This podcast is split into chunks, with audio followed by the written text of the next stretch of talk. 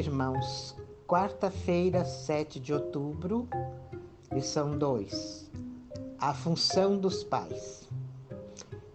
Efésios 6,4 diz o seguinte: E vós, pais, não provoqueis vossos filhos a ira, mas criai-os na disciplina e na admoestação do Senhor. Provérbios 31, 10 fala o seguinte: Mulher virtuosa, quem achará? O seu valor muito excede o de finas joias. Os pais têm uma tremenda responsabilidade. O pai é o chefe da família e a família é o berço da igreja, escola e sociedade. Se o pai for fraco, irresponsável, incompetente, a família, a igreja, a escola e a sociedade sofrerão as consequências. Já as mães têm a função mais importante na sociedade. Elas exercem grande influência na formação do caráter dos filhos e no estabelecimento do humor e temperamento do lar.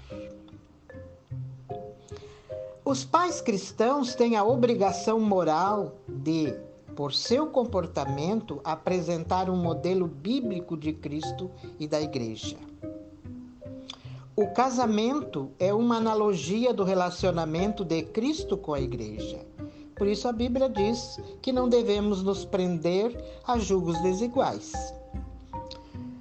Quando os pais se recusam a liderar ou se lideram com tirania, estão apresentando uma imagem falsa de Cristo para os seus filhos e para o mundo.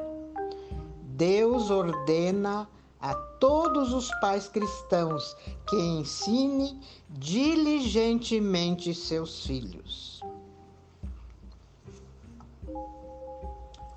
O pai é o sacerdote e o guardião do lar. A mãe é a instrutora dos pequenos desde sua primeira infância e também a rainha do lar. Ela jamais deve ser desrespeitada. As palavras descuidadas e indiferentes jamais lhe devem ser ditas diante dos filhos. Ela é sua instrutora. Em pensamentos, palavras e ações, o pai deve revelar a religião de Cristo para que os seus filhos possam ver claramente que ele sabe o que é ser um cristão. É obra especial dos pais e das mães ensinar os filhos com bondade e afeto. Devem mostrar que, como pais, são eles que precisam segurar as rédeas, governar e não ser governado pelos filhos. Devem ensinar que dele se requer obediência. Pais e mães, vocês têm uma obra solene para ser feita. A salvação eterna de seus filhos depende de seu procedimento. Quando vocês fazem a parte que lhes cabe, podem, podem confiar, crendo que o Senhor fará a dele.